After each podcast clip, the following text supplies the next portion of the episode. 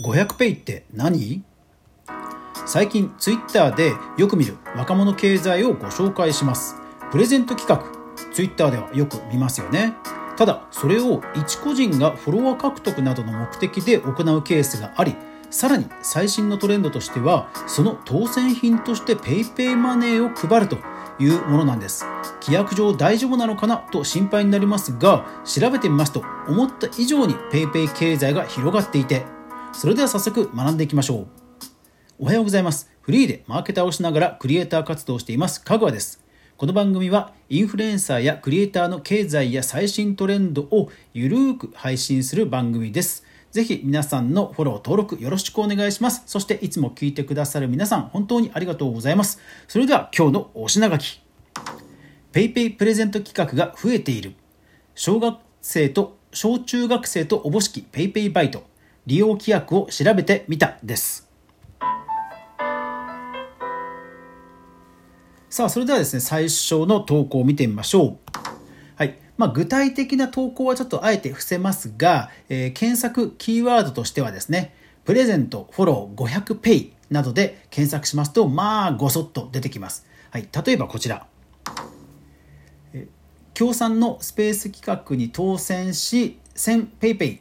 もらいましたわーい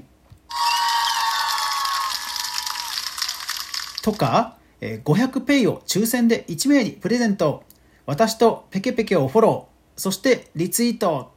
何月何日までです。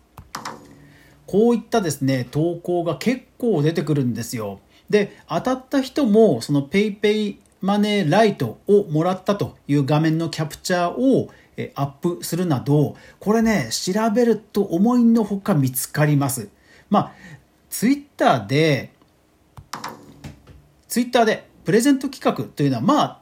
企業で言えば定番のね、あの、マーケティング反則企画ですよね。ただ、まあ、これを一個人がやるというのは、やっぱりなかなか、まあ、僕らの世代だとなかなか珍しいなという感覚なんですが、どうもね、あの、本当にそのフォロワー、単純に純粋にフォロワー獲得でやってる、もしくは、まあ、アイコンを見る限りは、まあ、VTuber とかではないんでしょうけども、でもまあ、推しの Twitter にまあなんでしょうね、うん、絡んで、まあ、そういう企画があったら乗っかっていくっていう時にまあその当選品、まあ、副賞としてまあ PayPay が、えー、配られるともしくは LINE ギフトですね LINE ギフトが配られるというケースが実はね結構あるんですよ。はい。これね、あの、フォロワー数が1万とか数万の桁のちょっと可愛らしい女の子のアイコンがやってるのを見つけて、で、娘にも聞いてみたんですけど、なんかね、あんまり知ら、まあ、いや、知らないと。こういう動きは全く知らないと。えー、彼女も言っていました。ですから、まあ、うちの うちの娘は Z 世代の年齢とはいえ ちょっとあの、多数派ではないのかもしれないですけど、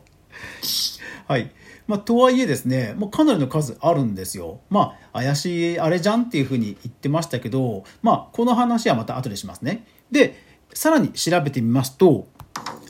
アイコン500ペイで Twitter 検索します。そうしますと、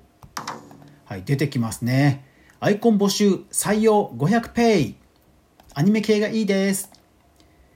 500 pay まで払うので誰かアイコン作ってください。などなど、要はそのココナラのような感じで こう対価として労働の対価として、まあ、ペイペイを支払うというツイートもしくはペイペイで引き受けますよという投稿がですね結構あるんですよ。でこれは調べてみますとやっぱりその小中高生小中学生が、まあ、本当にアルバイト感覚で、まあ、何かそういったネット上の作業をするということでどうやら PayPay がねその対価として流通している感じなんですよね。いやー、これね、ぜひ皆さんも検索してみてください。なんか、何かと絡めて500ペイとかいうので、出て、やりますと、まあ、可愛らしいアイコンの、えー、そういった投稿がたくさん出てくるはずです。いやー、うん、ちょっとびっくりです。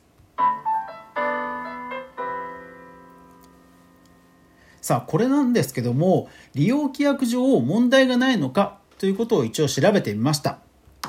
で、えー、PayPay の、まあ、送金、個人間の送金として、よく QR コードね、なんか割り勘とかするときとかの QR コードってあるじゃないですか。あれを、例えばネット上とかツイート上、ツイートに載せて QR コードをたくさん公開して、まあみんな俺にお金送ってねっていうのは、もうこれ完全にアウトです。これはもう完全にアウトです。えー、PayPay の公式 Twitter、それから規約にも書いてあります。これはですから完全にアウトなんですね。ただ、今回の場合、まあ、不特定多数には募集はかけてますが、やり取りとして PayPay マネーライトを使うということなので、まあ、やり取りとしては1対1なので、友達とおぼしき関係でやっているとも言えなくはないわけですね。で、え当然、営利目的、加盟店ではない営利目的での利用は当然想定していないはずですので、まあ、限りなくグレーです。で、えー、利用規約を見ると、ただ禁止事項としてそういうことは、まあ、明文化はされていないんですよ。ですから、まあ、かなりまあ、僕個人の見解としては、ちょっとやっぱりかなり黒寄りなグレーじゃないかなとは思うんですよね。はい。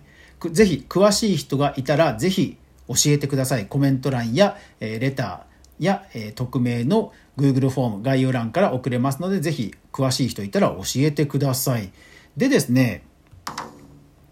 えー、この PayPay マネーライト、まあ、これは現金に換金できないタイプの、ま、PayPay 残高なんですが、おそらくこれが多くだとは思うんですね。で、えー、ただ、当然これ、やり取りをしている人がたくさんいるという中では、実はリスクがあります。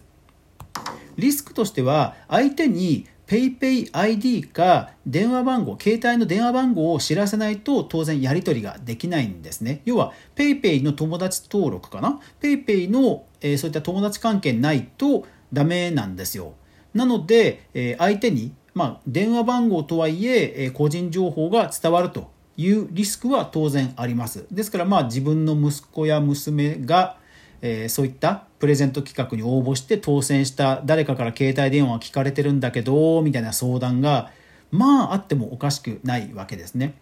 なので、まあ、グレーだとは思いつつかつ、まあ、そういう個人情報のやり取りのリスクもあるという中ではいや確かにあんまり表立って、うん、話題になってないなななってないななるほどなという感じです。はいですので、まあ、クリエイターがこれを表立って使うのは、まあ、私はお勧めしませんが、うん、ただまあ、例えば、えーと、二次創作とかの、えー、イベント販売、イベント販売とかで、えー、そういった、えー、QR コードで何か、はいえー、現金のやり取りじゃなくて、そういう QR コードのね、やり取りをして、売買、販売をするということはあり得ると思いますので、ただそういった際には、個人であっても、個人事業主としてまあ、何か PayPay で加盟店登録などいろいろされて、まあ、正規の手続きをしてそういった QR コード、まあ、あとは Pixiv でも確か QR コードの確かマネーがあったかなそういったものを使って、健全にね、実販売するというのはクリエイターとしては全然ありだと思いますので現場の現金のやり取りがなくなりますのでいいかなと思います。はい、ちなみになんですが、えー、PayPay ペイペイを利用するかどうかは置いておいて、はい、ネット上でね、何か抽選、プレゼント企画をやるというふうなことをやりたいというふうに考えている人もいるかと思います。そういう時に便利なのが、抽選ター、抽選に小さい「つ」に「ター」で抽選ターという、まあ、ツイッターのそういった、えー、自分をフォローしてくれる人を抽選するなんていうツールが実は結構あるんですよね。ですからこの抽選ター以外でも何かそのツイッタープレゼントをえプログラプログラムなどで検索しますと出てきますので、よかったら検索してみてください。それからあとツイッター絡みですとあれですね、ジブリパーク。あのー、名古屋のね、ツイッターパークの、あ、ツイッターパークツイッターパークじゃないでね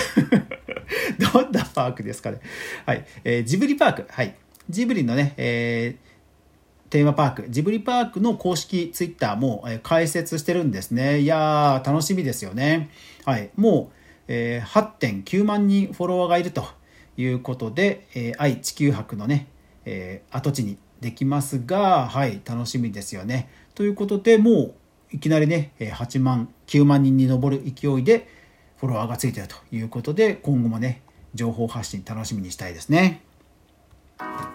この番組ではクリエイターやインフルエンサーに役立つ情報を毎日ウォッチしているかぐわがその中でも厳選してよりすぐりなものをゆるーく優しく解説する、えー、まあ、解説じゃないなあの取り上げて話題にする、えー、番組です。ぜひ皆さん、えー、よかったらフォロー、登録、通知設定、そして応援拡散よろしくお願いします。というわけで今日も最後までご視聴ありがとうございました。皆さん良い週末をいってらっしゃい